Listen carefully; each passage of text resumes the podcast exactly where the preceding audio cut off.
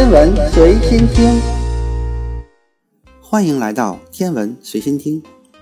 二零一二年，旅行者一号进入星际空间，传回了非常宝贵的日球层顶数据。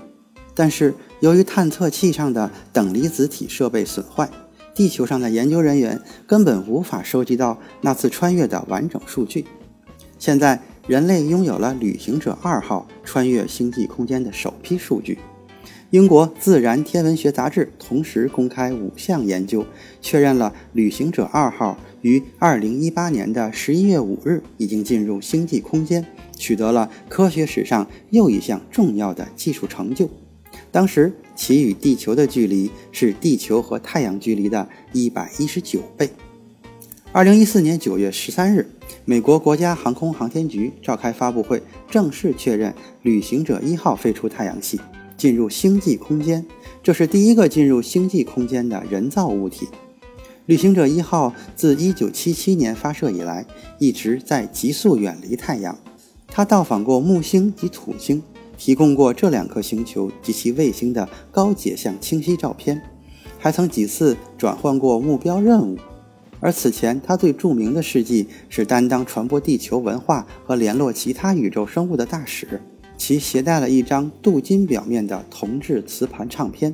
内容包括用五十五种人类语言录制的问候语和各类音乐录像，其中有管平湖先生演奏的中国古琴曲《流水》。其目的主要是向地外生命表达人类最友善的问候。但从2012年开始至2014年开发布会，旅行者一号的精确位置不断引发激烈的争论。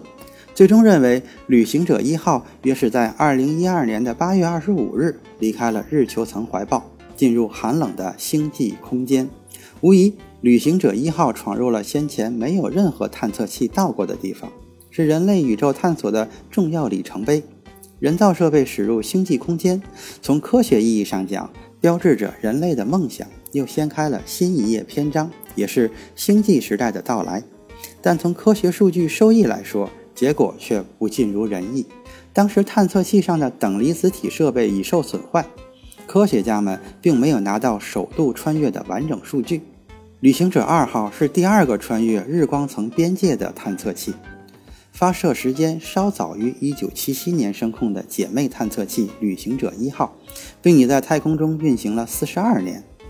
此次五项研究集合了麻省理工学院、加州理工学院。NASA 戈达德太空飞行中心、爱德华大学以及约翰霍普金斯大学应用物理实验室的成果，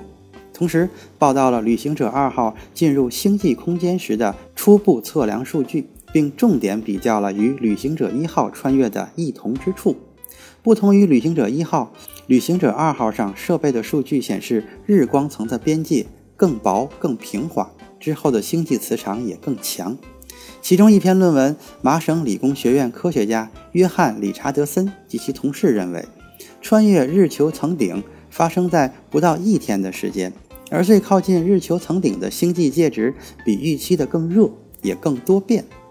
在另一项研究中，加州理工学院科学家爱德华斯通及其同事通过观测发现，日球层顶和星际空间之间有一个层，而太阳风和星际风会在这个层中相互作用。但旅行者一号并未发现这个层。研究人员表示，综合所有结果，旅行者一号和旅行者二号的部分差异可能来自于太阳活动水平的变化，其他差异则可能与探测器运行的不同轨道有关。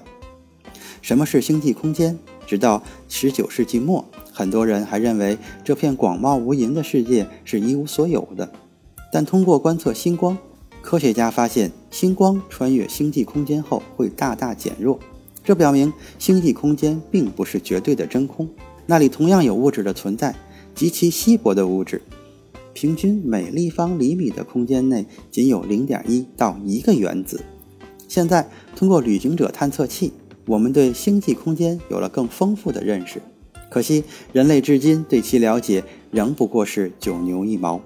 可以看到，最新的一篇论文不仅确认了旅行者二号的穿越数据，更重要的是阐述了日球层顶的具体性质。这已经是太阳系的最外层结构，也是日光层和星际空间之间的边界。但迄今为止，星际空间的具体性质仍有待解答。离太阳更远、尚未探索过的空间的结构也存在着争议。在一篇同时发表的新闻与观点文章中，天文学家杜特伊特·斯托尔斯认为，随着旅行者探测器进一步深入星际空间，他们会探索新的区域，并传回新的独特数据，而只有他们的直接观测才能让这些争论尘埃落定。今天的天文随心听就是这些，咱们下次再见。